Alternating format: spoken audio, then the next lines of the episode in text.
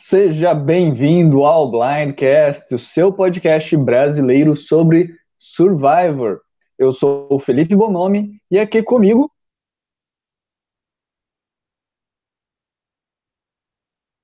Alô? Gente, eu caí? Eu não ouvi, mas eu imagino que o Felipe tenha me apresentado. Então, hoje, gente, vamos comentar esse episódio da Merge, que apesar de ter sido unânime, foi um dos melhores dos últimos tempos, na minha opinião.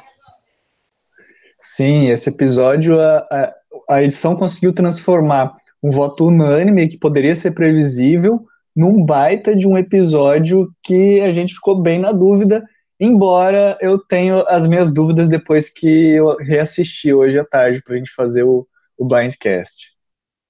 É, analisando assim com um pouco de cuidado, dava para perceber que querendo ou não, quem ia sair era a Elizabeth, né? Mas assim, na hora, assistindo ao vivo, vendo a Angelina chorando e não sei o que, meio que a gente é, vai sendo manipulado para pensar que vai acontecer alguma coisa ali no, no TC, no Tribal Council e vai mudar tudo.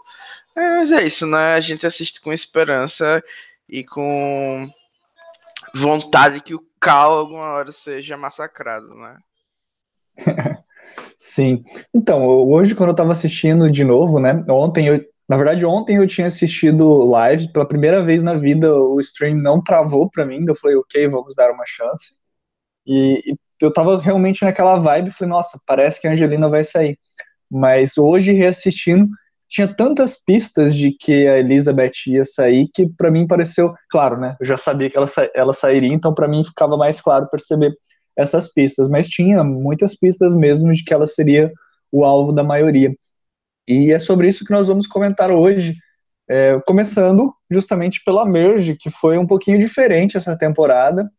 É, normalmente sempre a gente tem o Jeff com aquela frase famosa dele, né, drop your buffs, e dessa vez, na verdade, a gente teve já os, os barcos chegando na, na, na, na praia da tribo Tiva, e já se preparando para a festa. Você tem algum comentário sobre essa merge? É, eu acho que eles fizeram a mesma coisa na temporada passada, né? Em Ghost Island. Eu não lembro de ter o famoso Drop Your Buffs, mas posso estar enganado que aquela temporada veio de Chernobyl. mas assim, do que você comentou sobre ter alguma coisa dos barcos, achei meio aleatório, né? Eu tava esperando que a gente tivesse algum comentário sobre a saída da Lisa, principalmente porque afetou tanto o jogo dos Rockstars, né, do Mike e do Nick, como também da, da Elizabeth, que acabou saindo nesse episódio. Então, senti falta mais dessa, desse follow-up, entendeu? Sim, eu senti falta desse pós-CT, né, que a gente está acostumado a ter depois de cada no começo de cada episódio, né, depois de cada eliminação.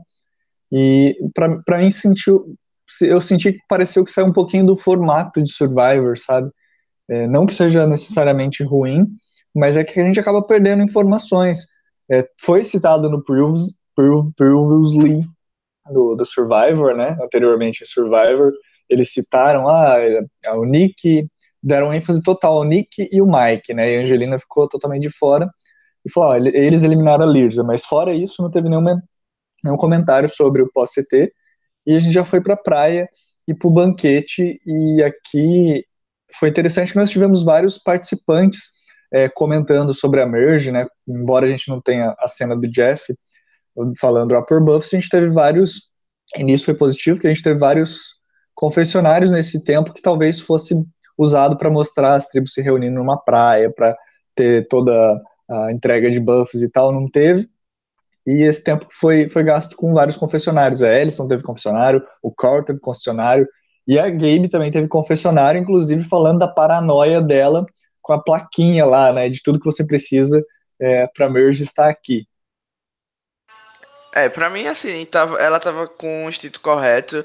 Eu tenho, assim, 90% de certeza que aquilo ali realmente indicava é, alguma vantagem que teria ou naquele banquete e ninguém achou, ou em algum lugar na ilha. Eu vi é, alguns tweets falando que aquela imagem daquela daquela daquele coqueiro é, tinha um corqueiro bem semelhante lá na praia da Tiva, na praia que eles estão agora, na Merge.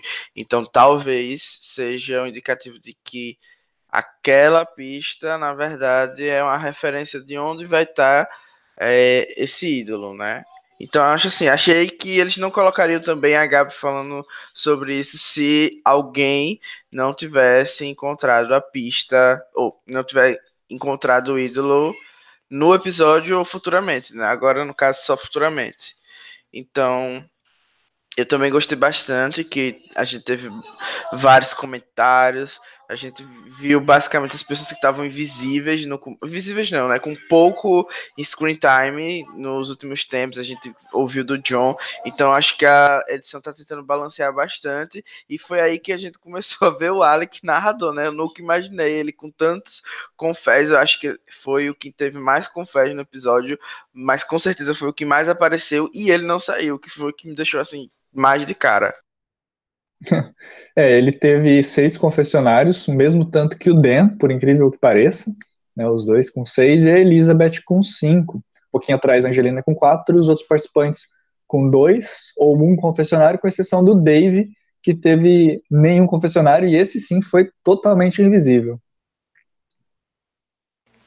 É, ele foi totalmente invisível, que me assustou porque ele tem uma vantagem, né? E teoricamente isso é algo importante da gente relembrar agora que o jogo tá recomeçando, né? Como o Arik falou, antes era o esquenta e agora é a festa, né? Então, acho que é, seria importante a gente lembrar da situação deles e, tam, e também parece que o Cal agora que vai ser é a peça importante da, da aliança deles dois, né? Que ele já apareceu é, tramando e eu acho que é, poucas pessoas perceberam que aquilo de fato foi o que colocou a Elizabeth em perigo, né? Porque depois da formação daquela aliança misturada de Davids e Goliath, que a gente vai comentar mais para frente, só sobraram opções de Davids para sair, Elizabeth, Cal e o Dave, né? Então, é, como o Cal teve essa iniciativa e a Elizabeth era muito Team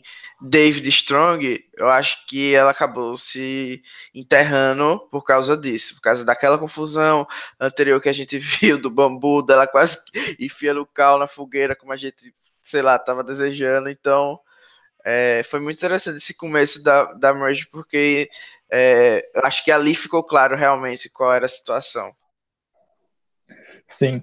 É, eu acho interessante a gente comentar um pouquinho sobre as pistas que a gente já teve nesse momento, né, nessa, nesse pós-merge, banquete da merge, porque começa com o core, justamente falando ali já com a Angelina, com o pessoal dos Goliath sobre é, a flipada do, do Alec, inclusive no meu edit, quando eu estava fazendo, a complexidade que eu dou para o Alec, muito vem um pouco dessa, dessa conversa, porque senão é, pareceria é, justamente que o, que o Eric estava mais OTT do que personalidade complexa, por estar tá fazendo várias alianças, mas é, como ele recebeu comentários complexos ali no banquete, é, eu coloco ele como personalidade complexa. Daí a gente vê logo depois o Core justamente se aliando com o Dan e a gente criando, pelo, depois a gente vê mais um pouquinho mais para frente a, o Strike Force também sendo criada pelo Alec com, a, com as outras pessoas e dando cal com a Elizabeth,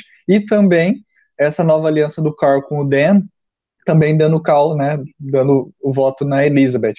Ao mesmo tempo, as duas alianças intertribais que se formaram, né, que seria Carl, Dave, Dan, Angelina, e a outra liderada pelo Alec, as duas, né, inter, intertribais que se formaram querendo eliminar a mesma pessoa, justamente como você comentou, a Elizabeth, que era a única que estava é, David Strong, embora ela não tenha usado esse termo. Você falou que queria ler os comentários? É, mas eu só vou comentar isso que você acabou de falar, que foi um dos pontos assim que eu achei mais legal desse episódio, porque é, a edição teve o cuidado de mostrar pra gente as várias possibilidades de aliança que realmente tem num jogo complexo como é Survival. Então, por exemplo, a gente pôde perceber que quando chegam os barcos, o Dan fala pro Alec, brochatos, então significa que aquela aliança é, já existia na tribo dos Golaias, e o Alec fazia parte. Então, os brochatos, na verdade, não é Dan, Dan John e o Christian, era o Alec. Então, existia uma conexão ali. A gente pôde perceber que a Alison também era próxima do Mike e do Alec nesse episódio. E, e por aí a gente foi desenvolvendo mais e mais. A proximidade do Cal com a cara ganhou ele nesse voto. A gente já vê que ele tá ali se trozando com a Angelina por consequência. Então a gente pôde ver essa teia de aliança se criando assim pelos nossos olhos e como é, as pessoas tentam proteger aquelas pessoas que você já teve mais contato.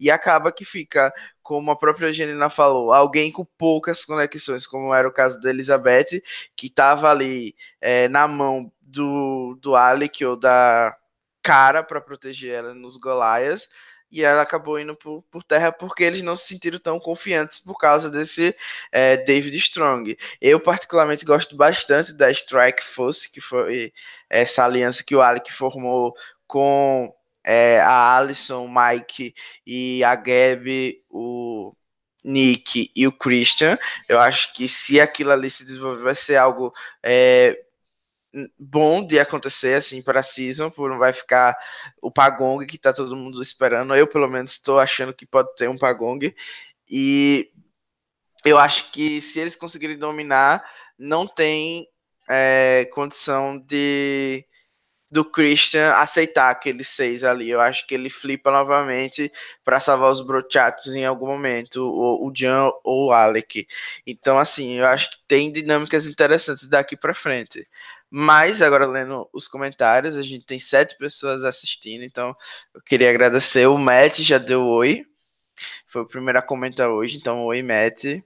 O Bolacha, que tá sempre por aqui, o Bolacha CC, o maior torcedor do John, deve ter adorado ele dando é, vários confessos, sendo até participativo nesse episódio. Boa noite, ele deu.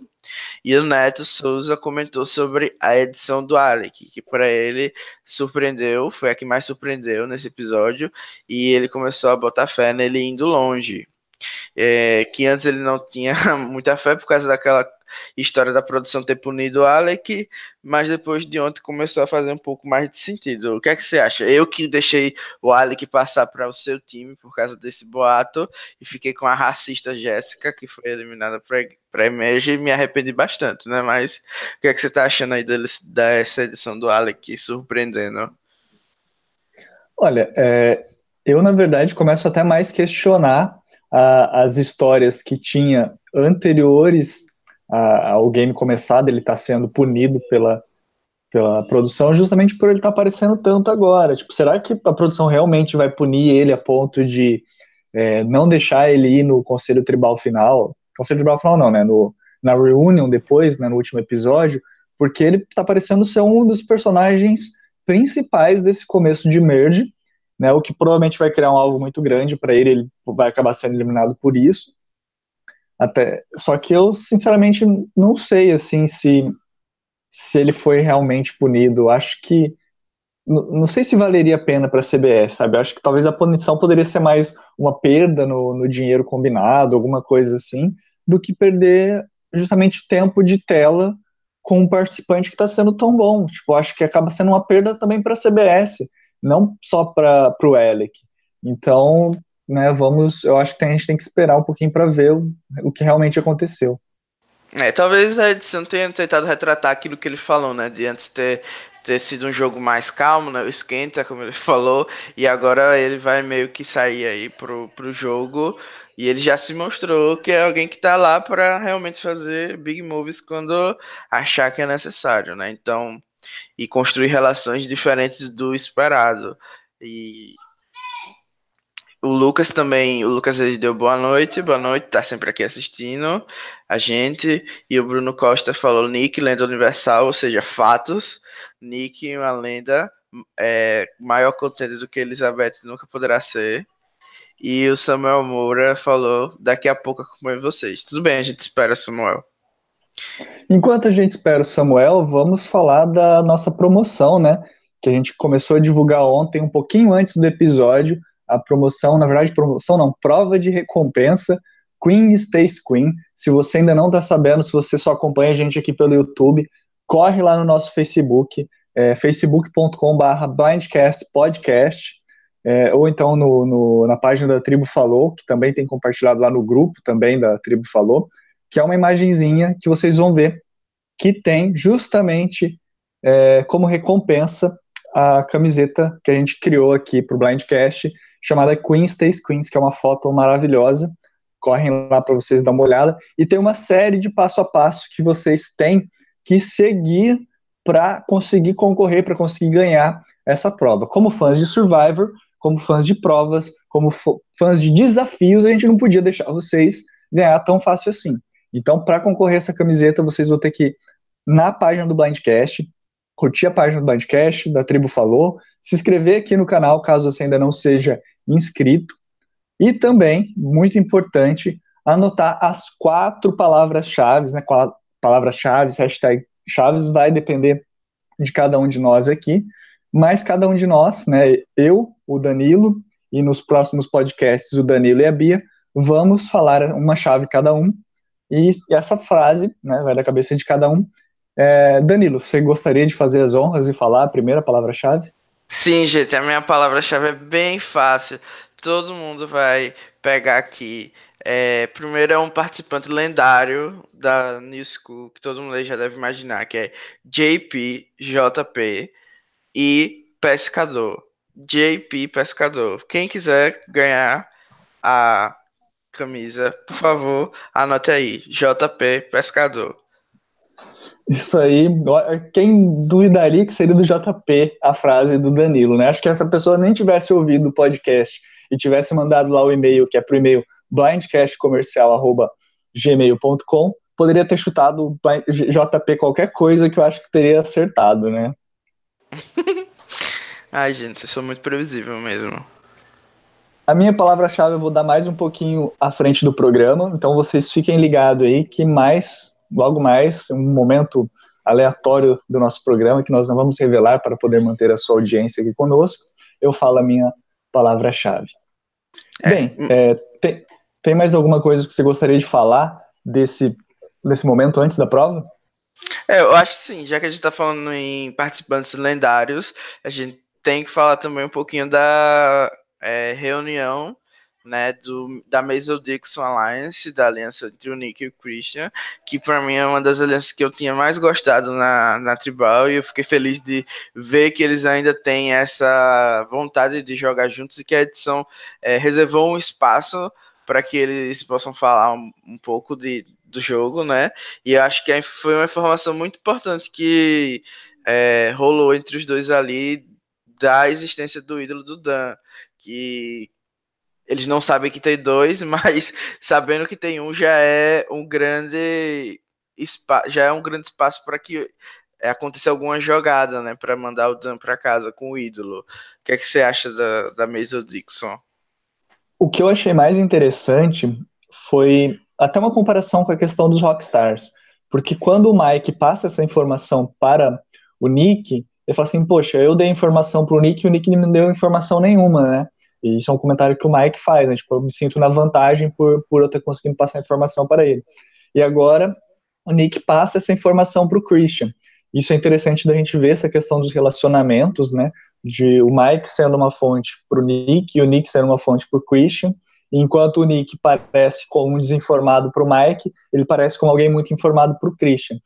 E nesse ponto em específico, é, indo um pouquinho mais além, é uma coisa que às vezes é um pouco preocupante, não sei, para o jogo do Christian, é o fato dele ter se aliado aos Brochachos, ao Dan e o, e o John, né, que era uma, uma aliança forte dos Goliaths, e dele não saber que o Dan tinha o ídolo, porque se eles estavam tão aliados, tão fortes, como que eles não contaram, né? O John não contou, por exemplo, porque o John provavelmente sabia, né? Do, ele, a tribo inteira Goliath sabia do, de um ídolo do Dan, e não ter, e apesar de sempre estar tá falando que gostava tanto do Christian, não ter falado isso pro Christian. Por que que isso aconteceu? Será que realmente o Christian é simplesmente o elo mais fraco? O John e o estão só querendo enganar ele?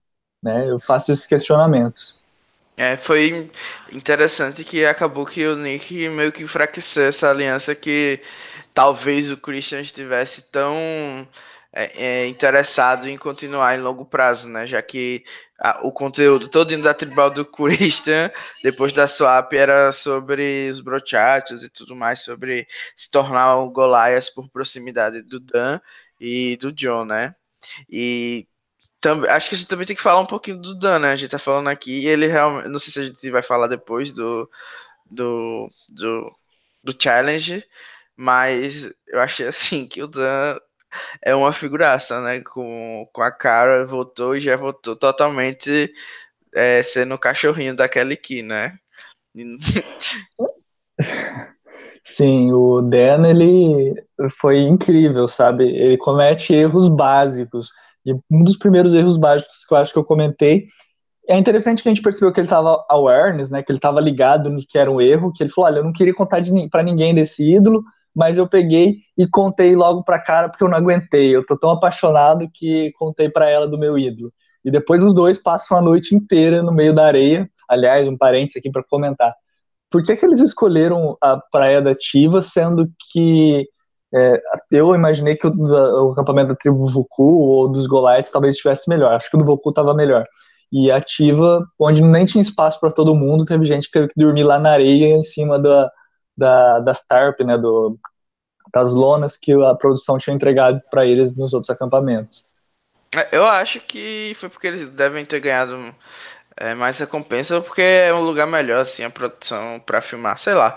Mas eu também, pelo que eu já li, parece que dormir na areia é até mais confortável às vezes do que dormir no, no abrigo. Então, talvez seja esse motivo, se não estivesse fazendo muito frio. E assim, achei meio burrice, né? Da cara dos dois ficarem de romance ali na cara e na cara de todo mundo, acordando o pessoal, impedindo de dormir. Mas é isso, a gente precisa de gente para fazer burrada também, né? Para ficar legal. Senão fica muito monótono a temporada. Hum. É, a gente teve alguns outros comentários aqui. Acho que seria interessante a gente dar uma lida antes de ir para a prova, né? O Felipe J, né, falou boa noite, não esqueçam de curtir e repartir com todos aí, não esqueçam de curtir é, também esse vídeo, né, embora não seja parte da prova de imunidade, da, da prova de recompensa do Queen Stays Queens, também é interessante, a gente sempre conta com seu apoio nesse vídeo aqui. Ele fala que Danilo dando biscoito a padrãozinho, estamos de olho. Não, isso aí é, é uma calúnia, né? Eu estou apenas balanceando torcidas, como sempre digo. Já tem muita gente torcendo para as novinhas. Tem gente que não se permite torcer para homem. Então, assim, às vezes a gente precisa dar uma balanceada, né, entendeu? Para existir equilíbrio no mundo. Outras pessoas precisam comentar dos jogadores masculinos, dos jogadores é, que eles também existem, eles são parte importante da história. É isso aí, Blindcast é igual Jesus, a gente ama todo mundo. É, nem todo mundo, né? Jéssica racista, out. É, se, se, a Bia estivesse aqui, ela já estaria bastante criticando ou elogiando a Gabe, será, por ter chorado só no final do episódio? Ah, já começou. Enfim, é, o Bruno Costa comentou aqui. É, eu vi algumas pessoas questionarem a vi viabilidade da Aliança de Seis por serem os Goliaths menos importantes que, participa que participam dela. Vocês concordam com isso? A Ellison não é uma narradora confiável, mas o Mike, para mim, tem sido bem coerente como narrador e jogador. Inclusive percebeu que o comportamento do Jeremy ia ser sua queda antes mesmo de começarem a falar dele. E o Ellie, apesar de não ter uma edição perfeita, pode, pode existir a punição como justificativa para sua edição não ser tão importante. Perdão, Floyd, não tem Floyd, eu acho que é super interessante esses comentários, é, acrescenta, enriquece muito aqui o nosso debate. Gostaria de comentar, Danilo? Então, o que eu acho que pode inviabilizar essa aliança de seis não é o fato de ter gente com pouca edição ou não, porque em toda aliança tem gente com pouca edição ou com muita edição ou a mistura ali. O que eu acho que mais me impressionou foi porque como foi retratado, o Alec foi quem é, saiu para agrupar essa aliança. E se a gente for perceber, ele não tinha contato nenhum com nenhum dos três Davids. Ele não passou pelas tribos deles. Os, a, os únicos é, Davids que ele tinha contato foram justamente os que ele não escolheu para trabalhar. Então, assim, do ponto de vista do do Alec, talvez ele tenha se exposto demais para criar essa aliança, porque poderia totalmente vir contra ele se quisessem é, fazer o que fizeram com a Angelina com ele, era possível. Então mostra também que ele teve é, um bom social, né? Porque essa história não foi contra ele. A questão da Alison não ser uma narradora confiável, eu acho que a gente não pode cravar, cravar isso, porque ela quase não narrou nada para ela não ser confiável. O que ela é, comentou de fato foi que o, o Dan era uma ameaça e em certo sentido ele é sim.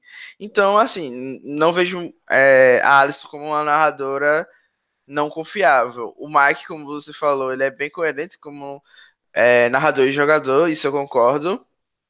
E faz sentido pro Mike porque ele tá perto do Nick e o Nick tem o Christian e a Gabi como aliados. Então, é talvez essa, e talvez essa aliança faça sentido para ele, principalmente porque os Goliaths não tinham ele como prioridade antes.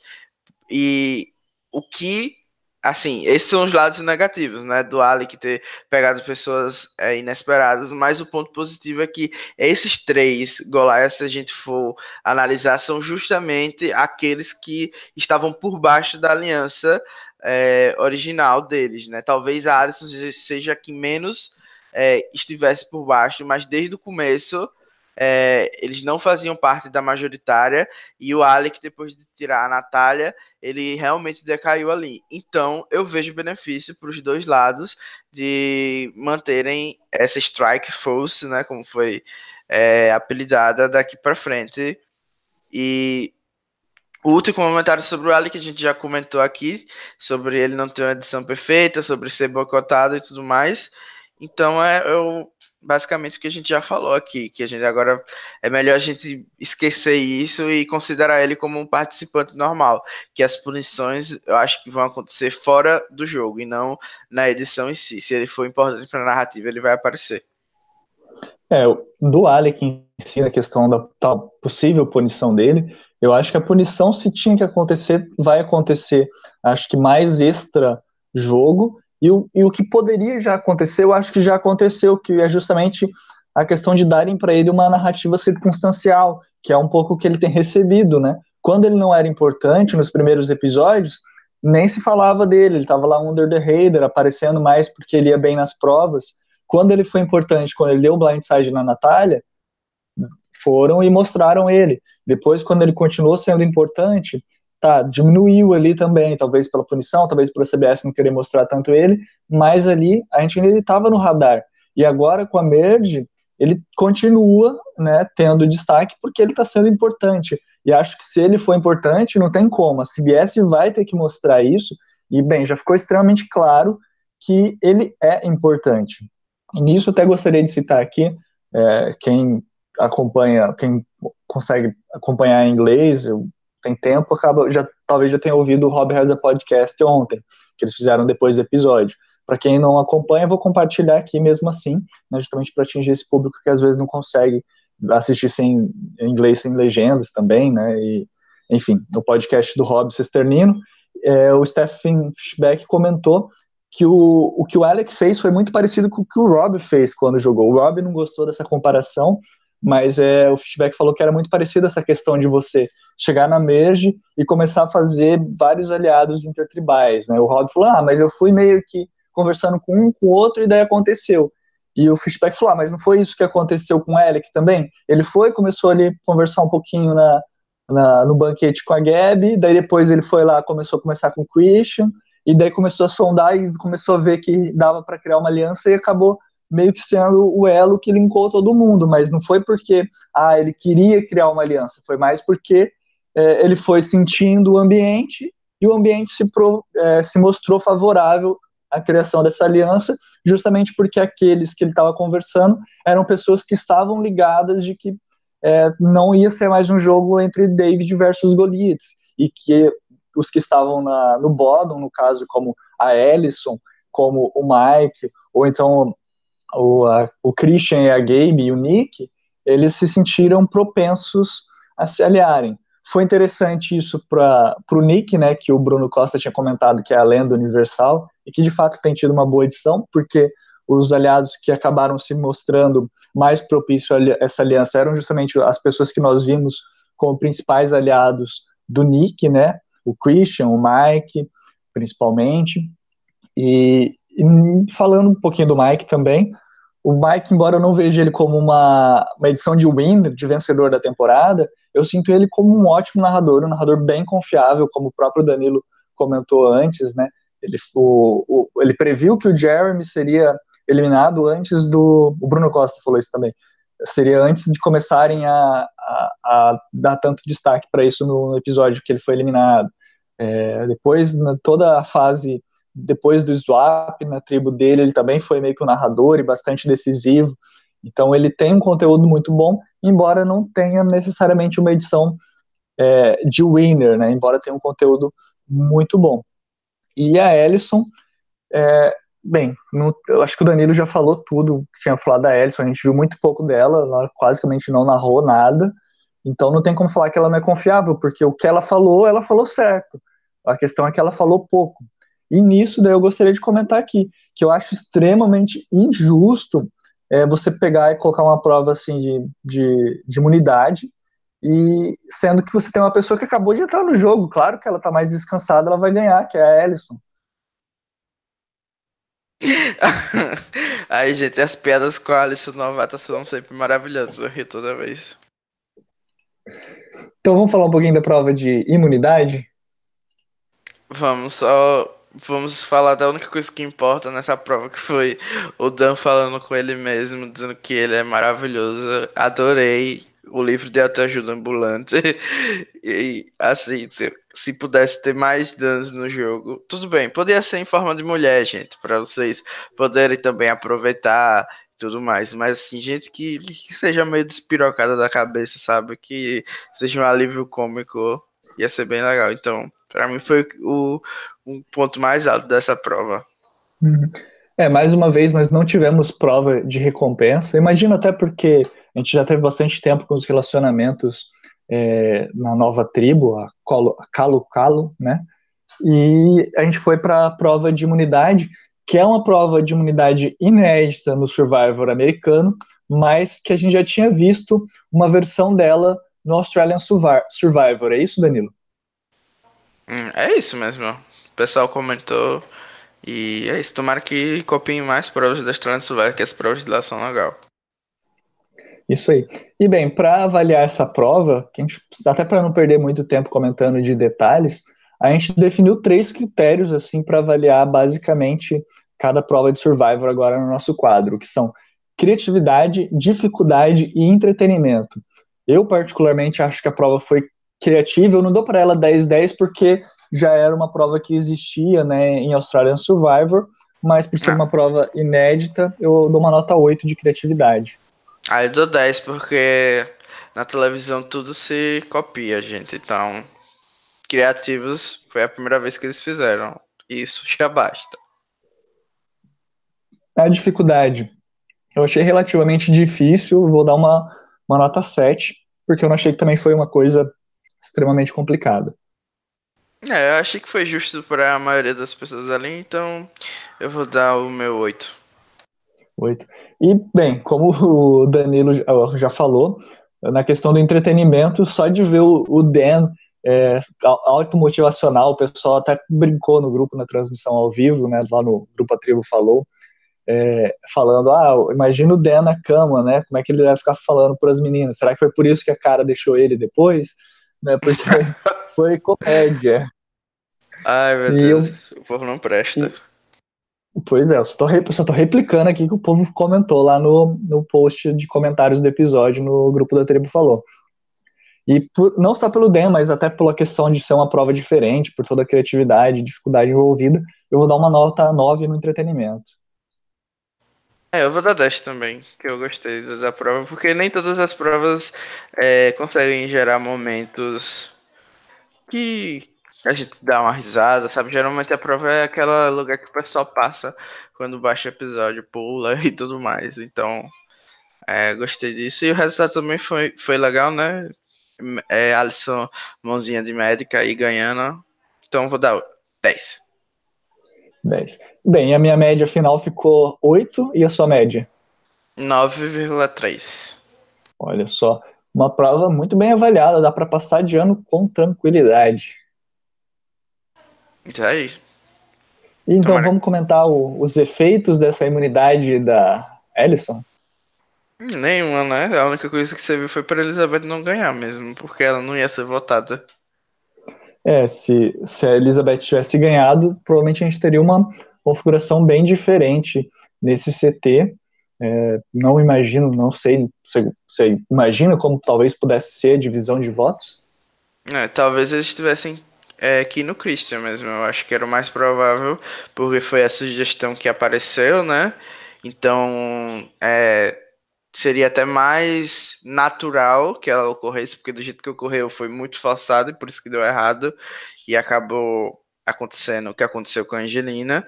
Então acho que se a Elizabeth tivesse ganhado, é, seria o Christian ou é, assim, Carl ou Dave. Eu acho que um dos três assim, poderia sair. Sim. Mas é, você acha que seria tão plano assim, 12 contra 1?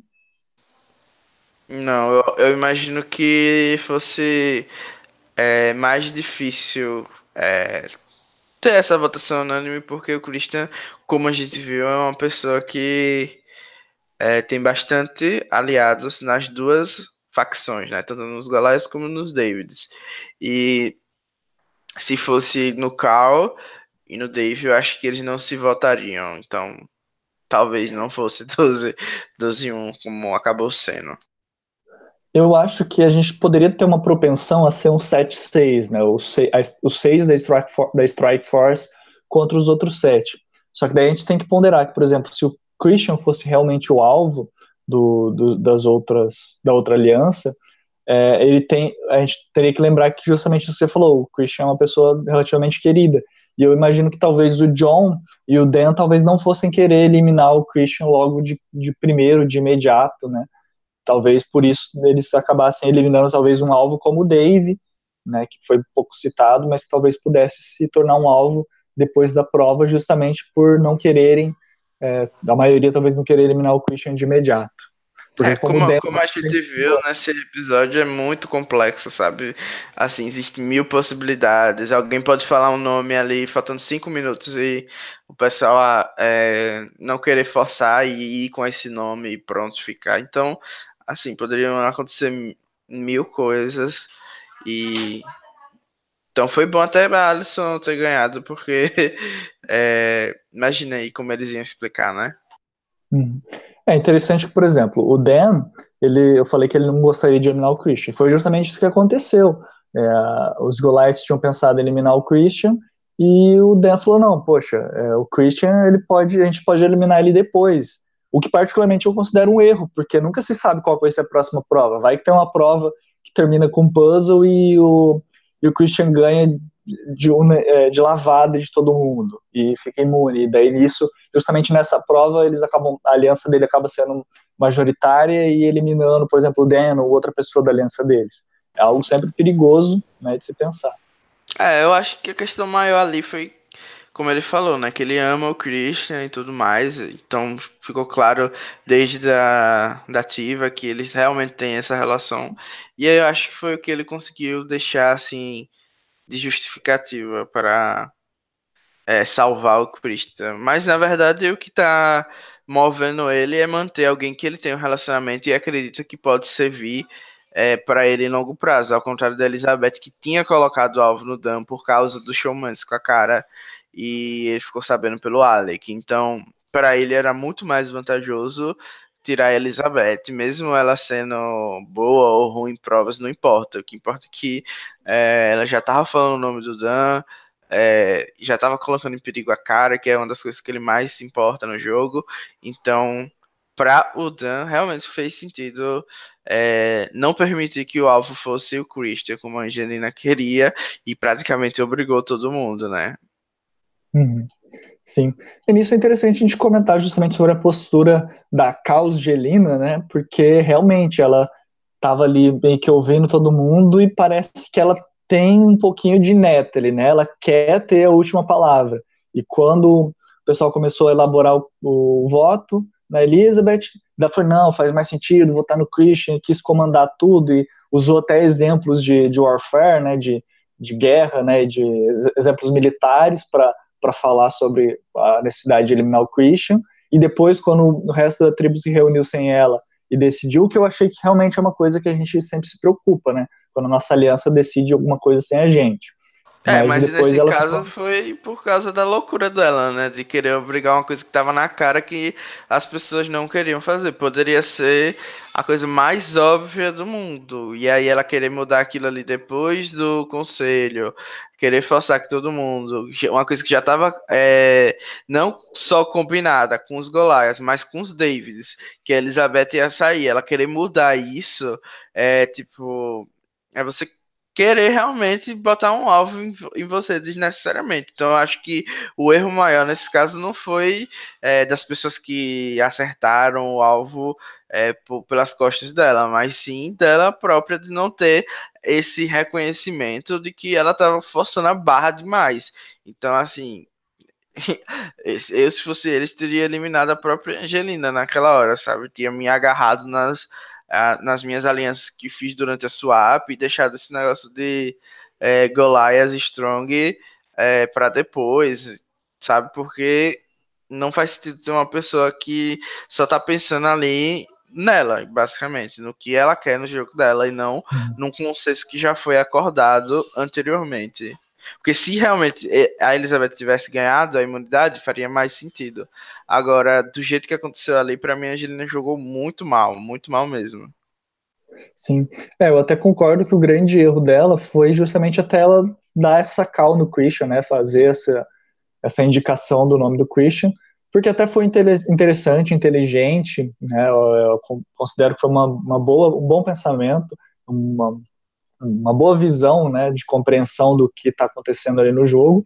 Só que justamente o fato dela querer ter forçado isso, dela ter ido tão forte com isso, e daí principalmente a reação que ela teve, porque a forma com que ela falou, não, ok, eu tô com vocês, mas depois nitidamente ficando meio é, bastante agitada, né, isso influenciou muito até a forma com que os outros membros da tribo dela e nós, telespectadores, começamos a perceber uh, o jogo dela.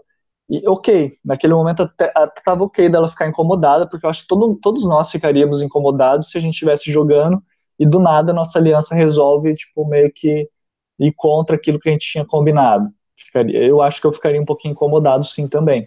Mas eu, eu acho que, eu acho grande... que naquela situação eu teria lido mais como é, uma consequência do que eu fiz do que necessariamente as pessoas tendo feito um plano pelas minhas costas, porque pelo que foi é, mostrado, já tinha sido feito um acordo entre todos eles, todos participando na Elizabeth. Então, eu vou tento mudar aquele alvo e eles me avisam, olha, a gente voltou para o que a gente combinou. Então, é, eu acho que é mais um indicativo de que eu fiz algo que é, excedeu os limites aceitáveis, digamos assim, do que necessariamente uma questão de confiança, entendeu? Eu acho que eu tentaria mais é, me consertar do que ficar se incomodando com o que as pessoas fizeram, sabe? Porque não foi algo que é, ela não estava excluída desde o começo, entendeu? É, essa atitude de ter mudado o alvo foi, na verdade, uma consequência do que ela fez. E eu acho que faltou muito da parte dela esse reconhecimento.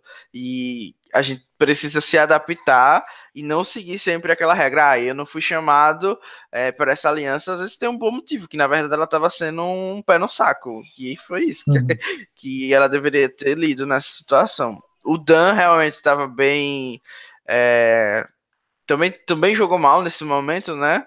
É, falando mal dela e tudo mais. Já é, criou essa rivalidade entre os dois. Pelo menos eu senti essa rivalidade. Então, eu acho que os dois erraram é, bastante mais nesse, nessa situação. Eu acho que o Dan tem um pouco mais é, de razão, apesar de eu achar que ele tem menos social para Angelina do que a Angelina, uhum. para defender essa visão dele. Até pela forma como Sim. ele falou, né?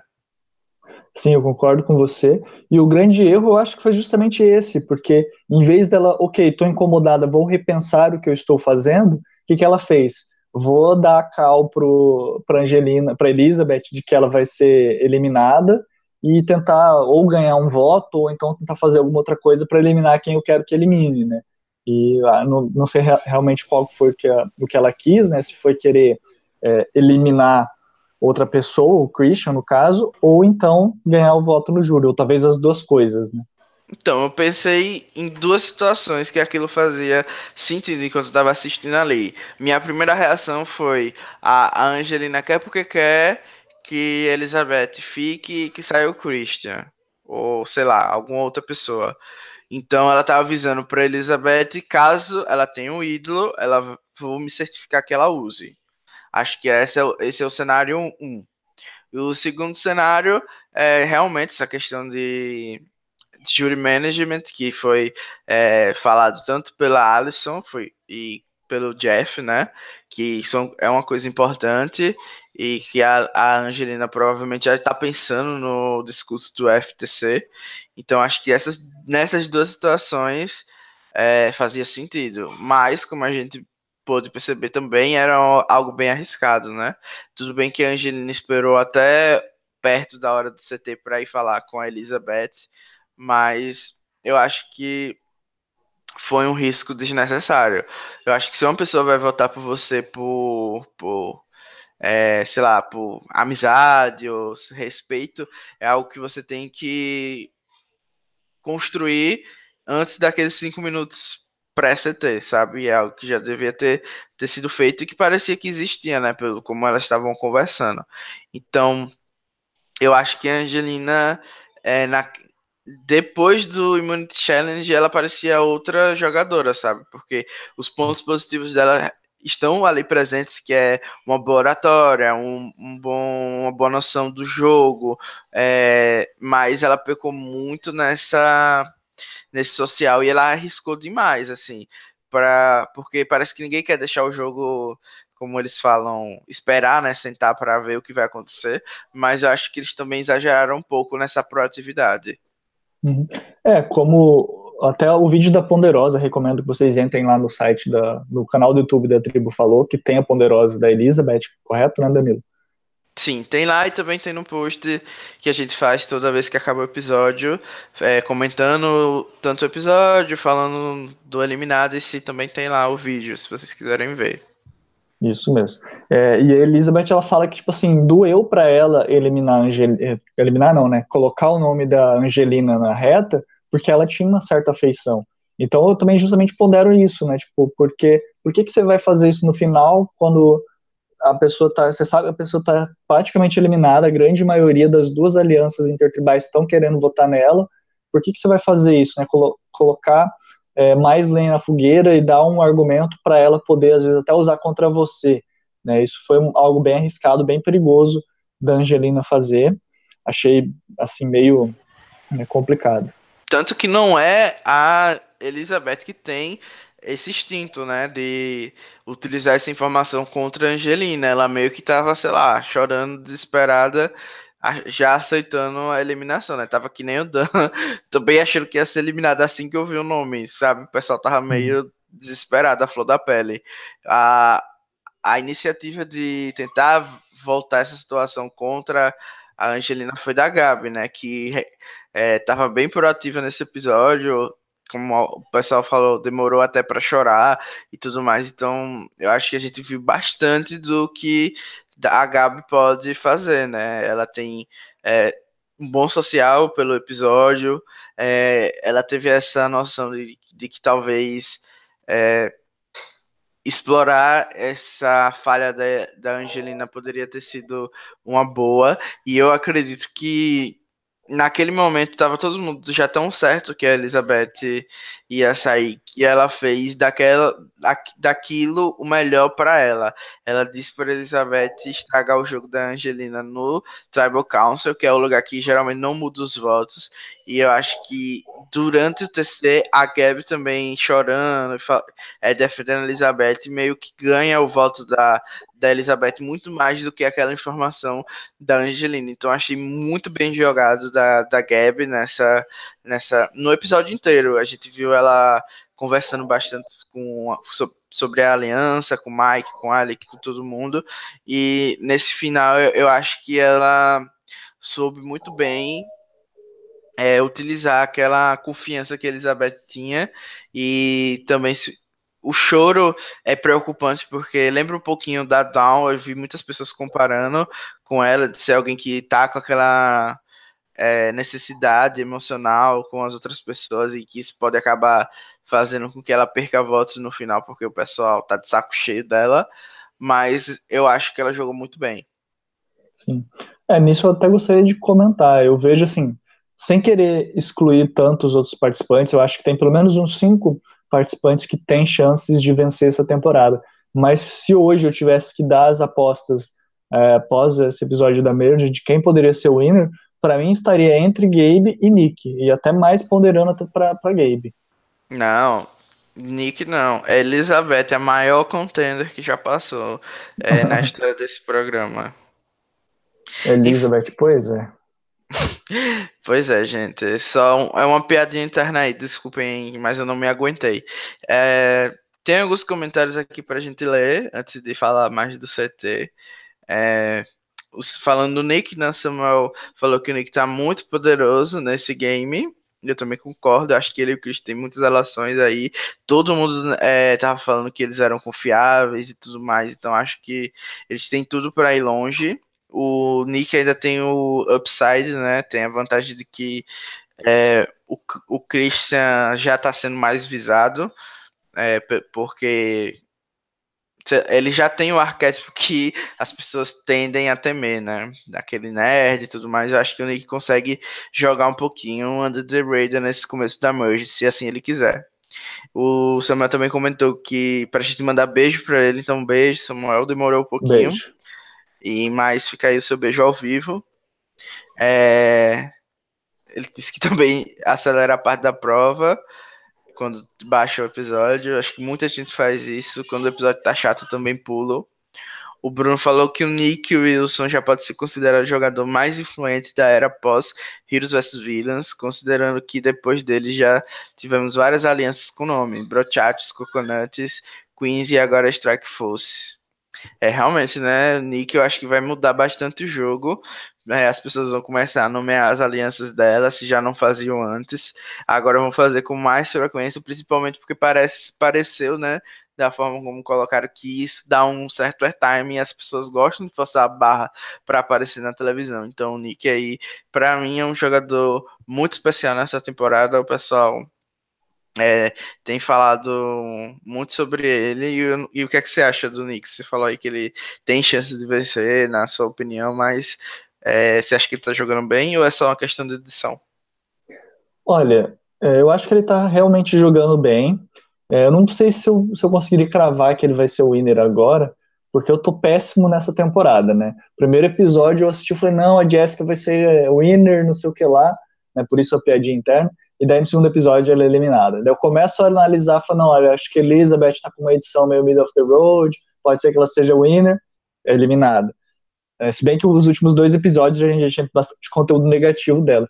E o Nick é um personagem que eu até falei no último blindcast que eu fiz com o Danilo, justamente isso, que ele tem uma edição muito perfeitinha pro meu gosto, sabe? Tanto, tanto edição, tipo, tanto CPs em sequência, né, personalidade complexa em sequência, é, o único participante, o único winner que eu me lembro, assim, voltando atrás, teve outros antes, mas o último que a gente teve foi o, o Boston Rob. Então, tipo assim, faz bastante tempo que a gente não tem esse perfil de winner, que tem uma edição muito perfeitinha, que você vê ele com complexidade em todos os episódios, mas a grande diferença é que ele também não tá como o grande destaque de tudo, né?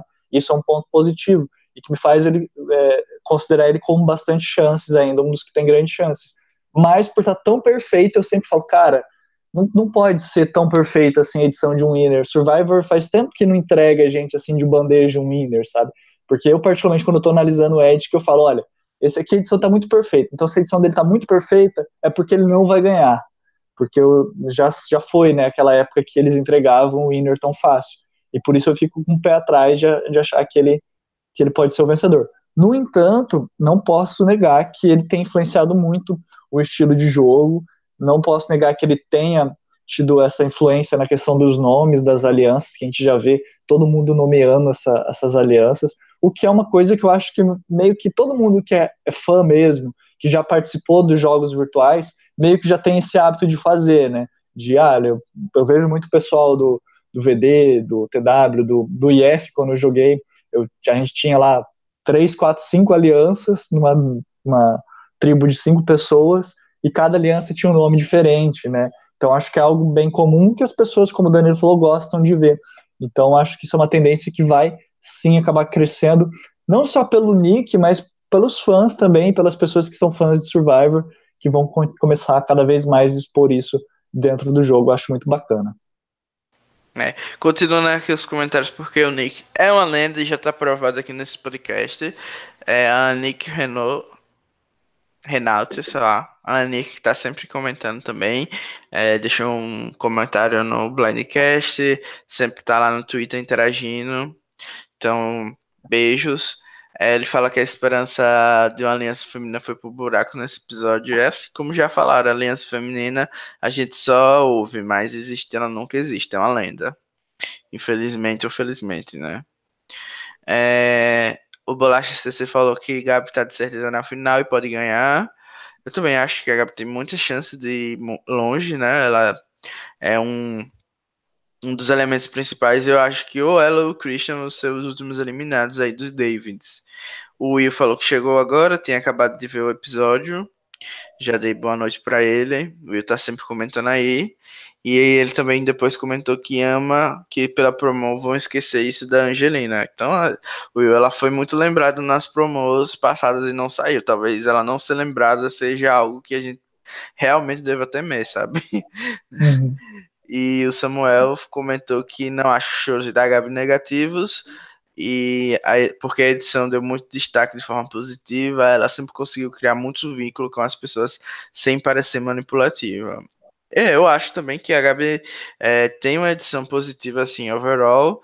O negócio é que a gente, nas nossas experiências passadas de pessoas que costumavam chorar ou ter essa dependência emocional, não deu muito certo, né? Tem a Hannah como um exemplo, é, mais recente, tem a Down, como outro exemplo que a própria Gabi falou que ia se inspirar para jogar no começo, então talvez não dê certo nesse aspecto. Isso aí. Não, não, tenho muito o que adicionar, acho que é isso daí. Vamos seguir em frente então? Vamos. É, vou aproveitar aqui então que a gente está com uma, uma boa audiência, bastante comentários. Muito obrigado a vocês aí por estarem assistindo. É, promoção Queen Stays Queen. Se você não viu, corre lá no nosso Facebook, facebook.com.br blindcastpodcast, é, para participar da nossa promoção barra prova de recompensa, onde o ganhador vai ganhar uma camiseta exclusiva, é, inédita aqui, feita pelo, por nós aqui do Blindcast, com, a, com o desenho da Sandra, né, e com o título Queen Stays Queen para participar dessa prova de recompensa, você tem que curtir a página do Blindcast, curtir a página da Tribo Falou, se inscrever aqui no canal e anotar as quatro palavras-chave. É, o Danilo já falou a palavra dele nesse programa. Depois, você que entrou depois aí, você pode voltar lá para reouvir desde o começo e anotar a palavra-chave dele. Você tem, a gente lembrando que tem que anotar as quatro palavras-chave e enviar para o e-mail blindcastcomercial@gmail.com. E agora eu vou falar a minha palavra-chave. É, a minha palavra-chave é uma homenagem, na verdade, ao começo do Blindcast, que lá atrás, quando o Danilo, o Danilo, o Eduardo Cavanos, antigo moderador da extinta Survivor Brasil, Survivor Downloads, é, ele apresentou eu e o Rabone, e a gente começou a fazer o Blindcast pela primeira vez, que hoje é, é um Blindcast nosso aqui, meu, do Danilo, da Bia e também de vocês que ouvem e sempre estão comentando aí com a gente. Mas é, a homenagem é justamente à primeira temporada, primeiro Blindcast que a gente fez. Então a minha palavra-chave é Millennials versus Gen X. Então você anote aí o título dessa temporada que muitos não gostaram, outros gostaram, e eu particularmente gostei muito porque me marcou não necessariamente por a temporada ter sido boa, eu necessariamente nem gosto tanto assim do Adam, mas é, me marcou muito porque foi a primeira temporada que eu acompanhei, é, comentando, participando e, e interagindo com, com, mais a comunidade. Antes eu ficava mais é, na, nas sombras assim das comunidades de Survivor desde a época lá do Orkut, ou seja, faz tempo. E então, para mim, essa temporada é aqui é a minha palavra-chave. Beleza, pessoal? Anotaram aí? É, os Micheles fãs estão se cortando agora depois. Essa palavra, os Karonk fãs odeiam Millennials Gen X.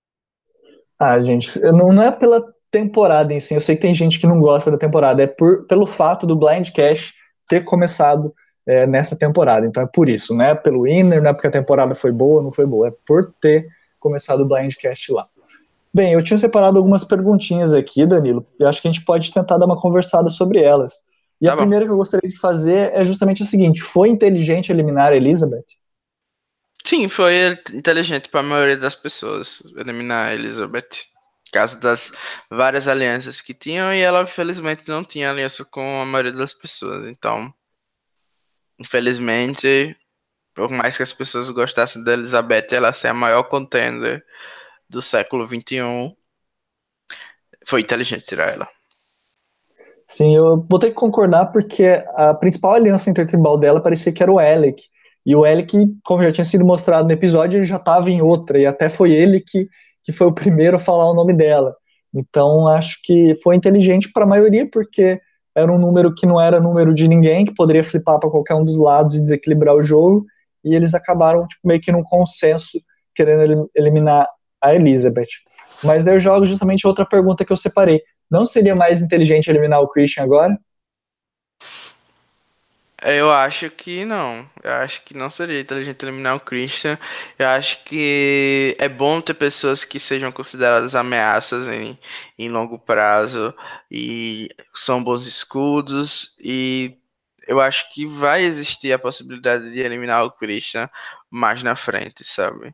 Então, mesmo que ele consiga fazer uma immunity run, eu acho que a probabilidade disso acontecer é menor do que a possibilidade de você se tornar o alvo ao tirar ele do jogo. Então, eu não acho que seja inteligente eliminar o Christian nas próximas rodadas, principalmente porque tem muita gente com conexão com ele e querendo ou não, ele vai ter que se queimar com as pessoas e mesmo assim que ele chegue na final, é, se ele trair muitas pessoas, isso pode significar que ele não vai vencer. É, eu também separei uma outra pergunta aqui que eu li, na verdade não foi eu que escrevi essa pergunta, foi, eu li nos comentários do episódio, é, pessoal, não lembro se foi na Tribo Falou, se foi em algum outro lugar, mas que eles comentaram da seguinte maneira, eu vou fazer essa pergunta justamente para o especialista em Gabi. É, por que a Gabi falou tão mal da Angelina se não votou nela? A Gabi já está planejando eliminar a Angelina? Sim, eu acho que é essencial que a próxima eliminação não seja nenhum dos seis, para que eles consigam ter a maioria absoluta. Então, se a Gabi está é, contando com essa aliança que o Eric montou que na verdade é a única esperança que ela tem no momento, estratégica para avançar no jogo, é, é, necessário que um David, que não seja ela, Nick ou o Christian, saia. Então pod poderia ser o qual ou o Dave, ou que algum Goliath saia, né? Então, eu acho que ela uniu o útil ao agradável. Se antes ela ia ter que dar um jeito de um dos, do, um dos, dos Cal o Dave sair, agora ela, ela é, já começou a desestruturar essa aliança dos Goliaths para ter um plano B. Então, eu acho que elas já não tinham uma boa relação com a Angelina e ela só fez é, ela virar alvo utilizando a Elizabeth que vai sair. É, que ia sair né, da, é, naquele CT. Então, eu acho que é isso mesmo. A, a Gabi já está planejando é, eliminar Angelina ou, na menor das hipóteses, assim, de que isso faça uma divisão nos Goliaths e que, é, por consequência, existam mais possibilidades para ela avançar no jogo que não seja depender do Alec, que ela nunca teve contato, do Mike, que ela não, nunca teve contato também, ou da Alison, que tem pouca. É, força social para fazer o um move acontecer. Então, eu acho que é, é isso mesmo. Ela já tá planejando eliminar a Angelina. E fazendo o controle de júri, né? Sim, o controle de júri foi algo que foi bem interessante. Que estavam achando que a Angelina que tava fazendo, mas ali, se eu fosse Elizabeth, tava assim, muito mais Team Gab do que a Angelina, sabe? E já que você estava falando dos eliminados, eu já vou te perguntar quem que vai ser o, o último colocado no seu Power Rank dessa semana? Hum, eu, não, eu não sei, sabe? Eu tinha colocado o Alec é, nessa semana passada, nesse episódio 7, porque, enfim, né? Achei que era é a única, a última vez que eu ia utilizar o critério de, ah, ele foi banido da reunião, então ele vai ter que sair cedo. E agora eu vou analisar mais com cautela, considerando ele um jogador normal. E depois a Angelina. E eu acho que a Angelina continua no alvo, por isso eu vou colocar, acho que a minha tendência é colocar ela no final do do Power Rank. Então você acha que é ela que vai ser eliminada? Eu acho que tem boas chances dela ser eliminada porque o Dan não tá é, querendo muito muita coisa com ela e talvez possa sair um David, né? O, o Cal ou o próprio Dave. Então, eu vou, vou ir pela promo aqui. E na promo a gente viu o John falando que ah, pode ser que tenha um blindside nos brochachos e depois eles mostram o Christian. Eu não acho que o Christian vai sair, e a, a, foto do Christian ser depois, a imagem dele ser depois, eu não acho que necessariamente seja ah, uma obrigação de que ele seja o target, ainda mais na promo. É, talvez por terem já comentado deles, tenham colocado a foto dele justamente para criar um suspense, mas a gente sabe que a edição gosta de enganar a gente. Então eu vou chutar aqui que talvez justamente seja é, ou o Alec, que é um dos brochachos que a gente já não tinha visto, ou então, na verdade, aquele que é jamais incluído como brochacho no nosso subconsciente, que é o Dan. Então, a minha aposta para o próximo episódio é do Dan eliminado na próxima semana com dois ídolos no bolso. Apostou alto, hein? Acho que não seria, sai, não. Seria um episódio lindo. Imagina, depois da merge, o Dan saindo com dois ídolos. Meu Deus. Ia ser. Eu acho, assim, que também pela forma como colocaram ali, pode ser tanto um blindside num dos brochachos, como um blindside feito pelos brochachos. Então, talvez seja isso que tá, esteja acontecendo. Talvez o Dan e o John flippem teriam algum. Um é, algum Goliath lá aleatório, um próprio Dave diferente do Dave que. Diferente do Christian, né? Que provavelmente vai ser o alvo. É, provavelmente o Dave, né? Ou o Carr. É, tem muitas, inter... tem muitas é, possibilidades, tem muitas possibilidades. Do jeito é, que fizeram a merge. Seria interessante, por exemplo, eles fliparem ou no Dave ou no Car e, e por, por, por, uso de ídolos ou por uso de anulador de ídolos, o Dan acabar saindo.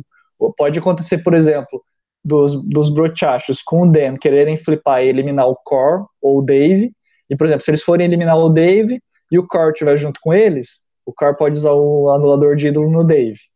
Ou então, se eles quiserem flipar no Core ou no, no Dave, se eles estiverem juntos, é, e o Core ficar sabendo, o Core puder usar o anulador de ídolo no Dan para justamente garantir que eles vão eliminar o Dan e não eliminarem o, o, eles pelo ídolo do Dave, no caso, né? Ou salvar o Dave ou salvar o Core. Não sei, seria uma possibilidade.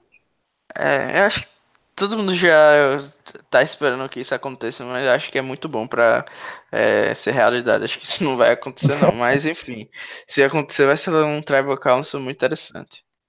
Se acontecer, eu vou criar a hashtag não duvide de David versus Goliath. Pois é, top 5 temporadas aí.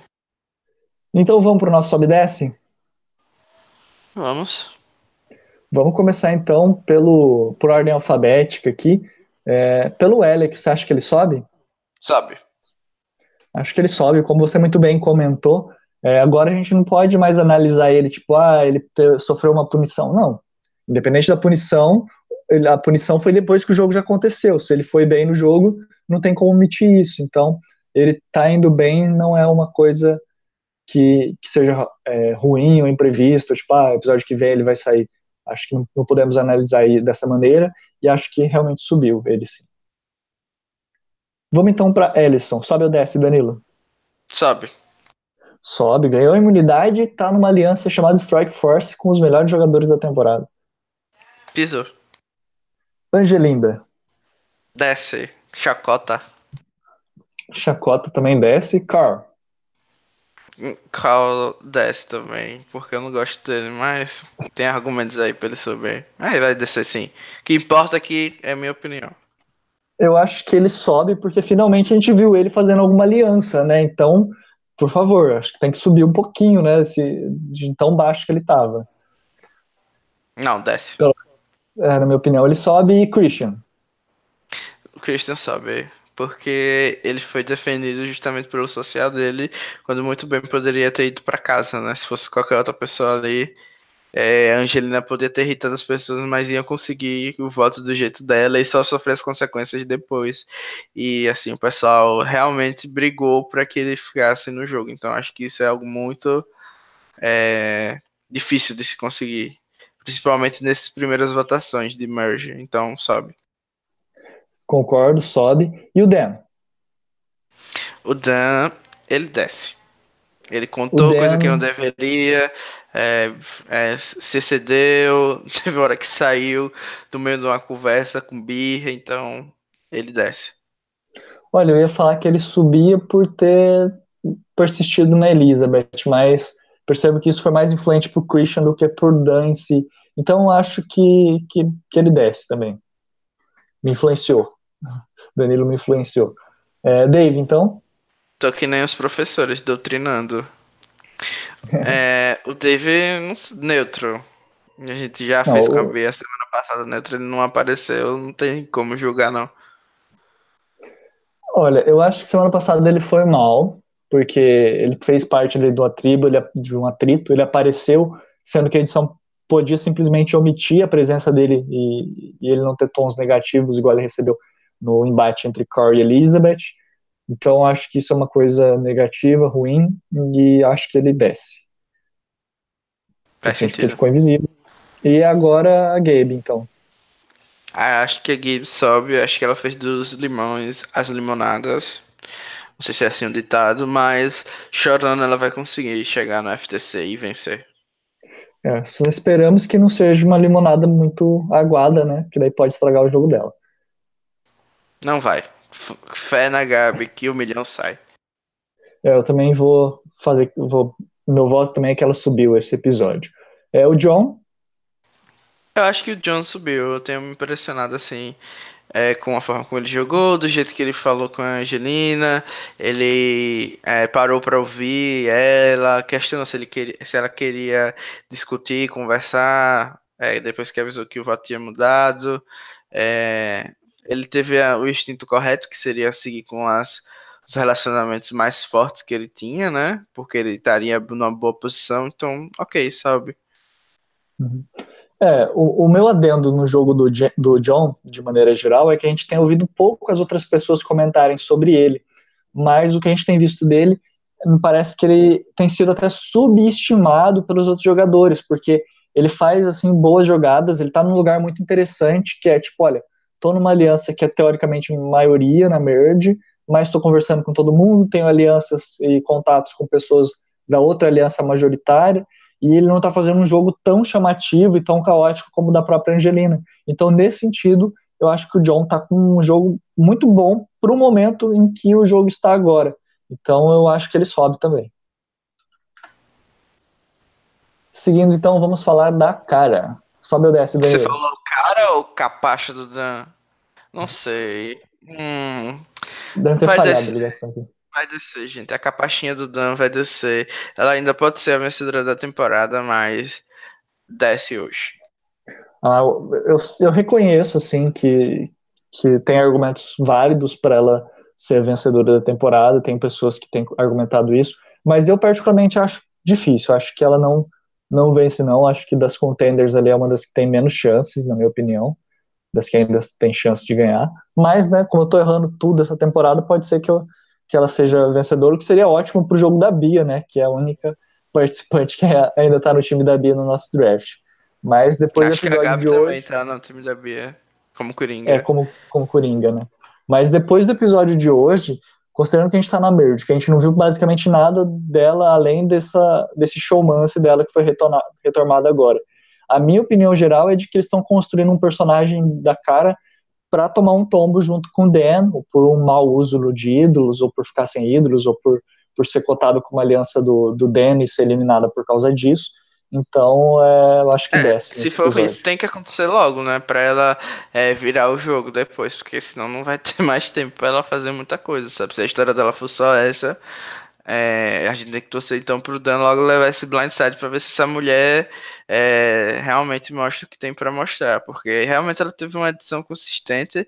Muitas pessoas apontaram que ela teve confés em todo episódio e que eu acho assim com certeza ela deve ser a última Golaia a sair do jogo. E se chegar na FTC tem boa chance de vencer, mas estou esperando para ver ela acordar e se tornar a grande mulher que tem potencial aí. É, vamos, vamos esperar, mas eu acho meio difícil. É, sigamos então, penúltimo participante da nossa lista, o Mike. Sobe ou desce, Danilo? Eu acho que o Mike sobe. Ele não sofreu é, nenhum tipo de negatividade por ter eliminado a Natalie. Como a gente viu a Alex sofrendo por ter eliminado a Natália. Então, acho que isso mostra um pouquinho que ele tá tendo um jogo consistente e ele conseguiu é, ser parte dessa aliança de seis intertribal, né? Que apareceu ali. E ele tem consciência bastante da posição dele no jogo, que é ótimo. Sim, eu acho que ele tá, assim como o John, ele tá num lugar muito bom para ir longe nessa temporada, que é justamente naquele lugar que as pessoas estão meio que subestimando, tipo, olha, ninguém tá falando do Mike, ninguém tá citando ele, mas ele tá aparecendo, sendo influente mesmo sem ser o alvo, o que é o contrário do que tá acontecendo com ele, que, que tá sendo influente, mas também tá, tá criando um baita de um alvo nas costas dele. O Mike, pelo contrário, não, ele tá sendo influente, mas não tá criando alvo para si, eu acho que isso é muito bom para quem quer ir longe no jogo. Acho isso positivo, então para mim ele sobe. E por fim, então, o último participante, o Nick. Sobe ou desce, Danilo? Nick sobe porque ele é perfeito. Bem, uh, não tenho nem que copiar. O Nick sobe porque ele é perfeito, abre parênteses, Nunes, vírgula, Danilo, 2018, fecha parênteses. É isso, a gente tem uns comentários também aqui para ler, os últimos comentários antes de encerrar a live. É... O Samuel falou que a temporada Meninas vs Genex é icônica, cheia de gente burra, mas muito good TV. Também, eu também acho que gosto de Meninas vs Genex. Eu acho que acabei sendo doutrinado aí pelas pessoas a considerar que foi uma temporada ruim, mas acho que na época eu gostava, porque eu sempre chorava com a Ada falando da mãezinha dele lá, passando mal os bocados. E eu sou uma pessoa que tem um coração muito Gabi, sabe? Que chora por tudo. Então, também gosto de Millennials vs Gen X. E também. Aí agora também entra pra história como a primeira temporada do Blindcast, né? E. Isso aí. A Anik fez uma pergunta. Ela quer saber o que a gente acha que vai dar o Mike tentar jogar a Gab pra fora da aliança no.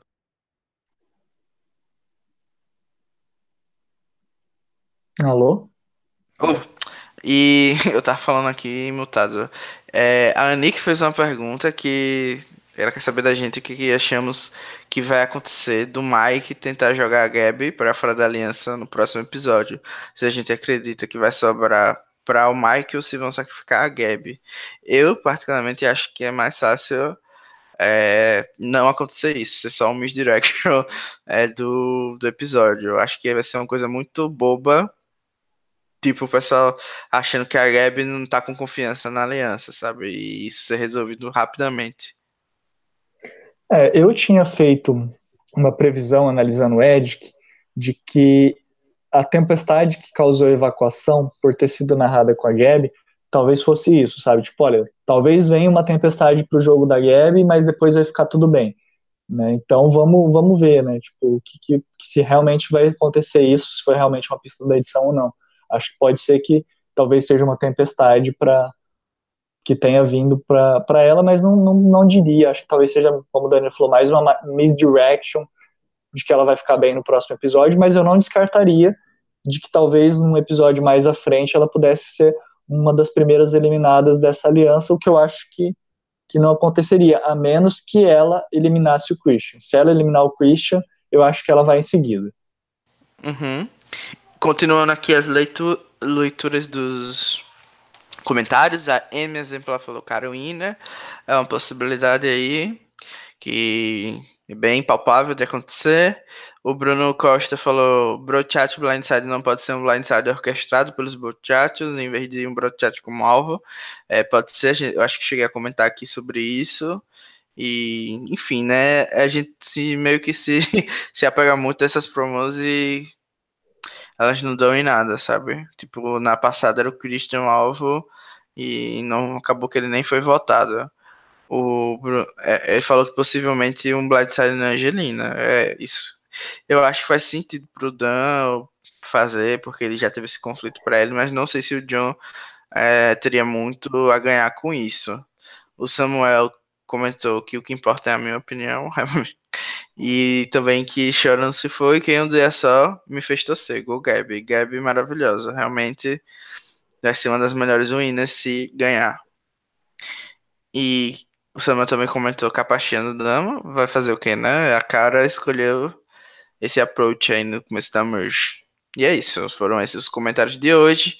Obrigado, o pessoal tem sido muito mais participativo nas últimas lives, então é, eu adoro é, ler comentários aqui, porque às vezes vocês é, falam de coisas que a gente nem tinha pensado e dá um, um bom rendimento aqui para a live. Isso aí, concordo com o Danilo. Acho que esses comentários, é, agora principalmente que o YouTube deixa registrado esses comentários, acaba ficando bem interessante porque até se você estiver ouvindo depois, assim, olhar, não deu para assistir na hora, você consegue ver, né, o que os, as outras pessoas estão comentando na live, o que a gente está falando aqui, acaba sendo bem bacana, recomendo para quem está vendo depois é, abrir a janelinha que fica meio que escondida lá do, dos comentários, mas abrir para ler o comentário de todo mundo. Embora nós também sempre comentamos aqui, acho que a gente tem lido sempre quase todos os desculpa, quase todos os comentários aqui do Blindcast acaba sendo muito legal, acaba motivando a gente até a fazer coisas como essa promoção que a gente está fazendo agora, a promoção Queen Stay Screen, falando pela terceira vez aqui hoje. É, mas lembrando, curtam lá a página do Blindcast, a página da Tribo Falou, se inscrevam aqui no canal né, e anotem as palavras-chave. O Danilo já falou a palavra-chave dele hoje, eu também já falei a minha. Se vocês não ouviram, voltem lá, se chegaram depois, voltem lá desde o começo, ouçam o programa desde o começo, que vocês vão ver que a gente comentou já as nossas palavras chaves e vamos ver, né? Espero, espero não, né? Em algum momento alguém que vai estar aqui ouvindo essa live para pegar essas chaves, se é que já não pegaram essas chaves, vai ganhar essa camiseta maravilhosa Queen Stays Queen. Para encerrar o programa, então, vamos falar do, do nosso draft. Uhum. É, a Elizabeth ela era a pique, a primeira pique do Rabone, foi a primeira participante que ela escolheu. Se você retornar lá no nosso Blindcast Zero, que a gente foi no segundo Blindcast Zero, né, que teve o primeiro comentando os Davis, o segundo comentando os Goliaths, e no final a gente fez o nosso draft. O Rabone escolheu a Elizabeth, agora ele fica com três participantes e o Coringa. O Danilo também tem três participantes e o Coringa. A Bia só tem uma participante e o Coringa, eu tenho todos ainda. É, lembrando que o nosso draft, o ganhador do draft, não ganha nada, ganha só o reconhecimento por ser um grande previsor de Survivor, mas quem ganha é quem escolheu o winner, né? A gente está competindo aqui agora para ver quem que vai ser o segundo lugar, porque quem tiver o winner no time ganha mil pontos, que é mais suficiente para assumir o primeiro lugar na tabela geral do draft.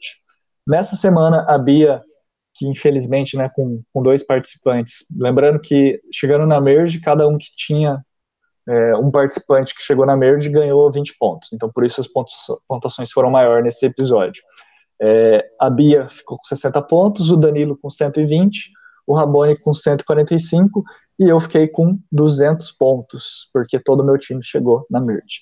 É, no total, fiquei com 715 pontos, o Rabone com 585, o Danilo com 505 e a Bia com 405. Gostaria de fazer algum comentário sobre esse draft? Não. Todos os meus comentários já foram feitos anteriormente. Esse draft aqui a gente só tá fazendo por fazer mesmo, porque a gente já sabe quem vai ganhar.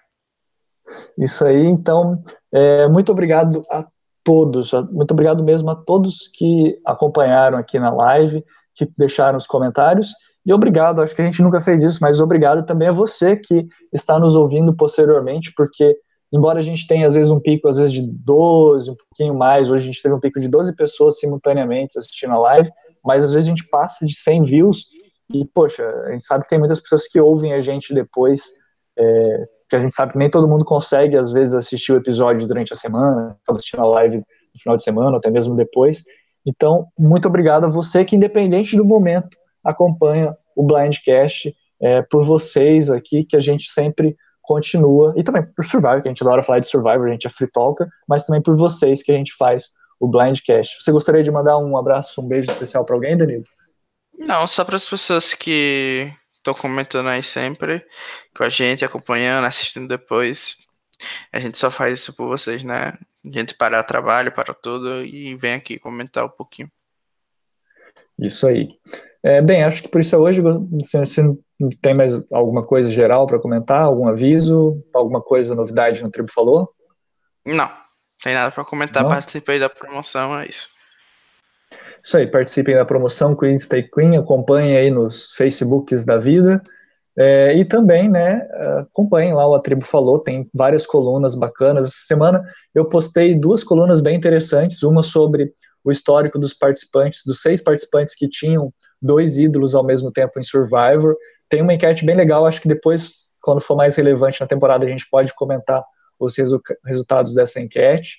No final da temporada também acho que a gente vai comentar um pouco sobre a coluna que eu fiz sobre a fase tribal, que eu fiz uma enquetezinha lá no final sobre os melhores elementos dessa temporada, né, sobre o elenco, a questão do, do da edição, do tema, das de ter menos provas, né? A gente quase não tem prova de recompensa da temporada até agora, né? Então tem uma enquetezinha, se você não viu, vá lá, vote também, que a gente vai comentar no final da temporada para avaliar de uma forma geral tudo o que aconteceu, e, claro, as colunas recorrentes que a gente já tem lá de curiosidades, o Power Rank, o Ed, que, que tem lá que o Macedo, e, esqueci como é que é o nome o do Bruno. rapaz que faz, o Bruno e o Macedo, né, que fazem, é, é. que é bem bacana. Inclusive, eu até ia comentar o, essa, essa semana lá o, a coluna deles, peço desculpa pra, por não ter comentado, porque na hora que eu fui comentar, eu fazia o login no Discuss, e mudava de página, não ia para a página dos comentários, ia para a página do Discuss. Daí eu voltava, daí estava deslogado. E daí eu ia tentar comentar, tinha que logar, ia para a página do Discuss e eu não conseguia fazer comentário. Não sei se tem mais pessoas que estão tendo esse problema, é, mas eu tive esse problema aí, não consegui comentar. Depois eu vou tentar comentar de novo, porque eu não sei se é com o meu navegador. Que é, eu tô usando se, tiver, se mais pessoas tiverem esse problema, falem aí que a gente tenta resolver, ver o que é que tá acontecendo. Nunca, ninguém nunca reclamou, né? Acho que ninguém nunca nem tenta comentar também. Ou às vezes tenta e não consegue, né? Vai saber. E não né? fala nada, né? Vai saber, realmente. É, e, bem, é, fora isso, tem também o Blindcast Edge, que todo domingo aqui no nosso canal do Blindcast, se você ainda não ouviu, vale a pena ouvir. Eu, tava, eu ainda não terminei de fazer o roteiro dessa semana, mas já tem algumas mudanças ali no que eu considero é, os contenders dessa temporada, depois desse episódio. E na semana que vem nós estaremos de volta com o, a Bia e o Rabone. Acho que é isso, né? Que o Danilo é, trocou. Acho que roubou, né, essa, essa vez aqui da Bia, porque eu senti que o Danilo tava morrendo de vontade de comentar esse episódio da Merge. não, foi que ela que tem... pediu mesmo, gente. Não roubei nada de ninguém. O pessoal já tá me chamando de machista, dizer que eu roubei o lugar da mulher, então foi muito mal pra mim, gente. Não, foi a Bia que precisou sair. Isso aí. E bem, semana que vem, então, Rabone e a Bia, acredito eu, menos que a Bia é. não possa de novo, né? É, qualquer, qualquer pessoa que vai ter aqui, vocês veem e escutem. É, independente de quem vai estar, nós sabemos que dois de nós, quatro, estaremos aqui semana que vem com mais duas palavras-chave da nossa promoção. É isso, um abraço a todos, um beijo no coração e até semana que vem. Tchau, tchau. Tchau.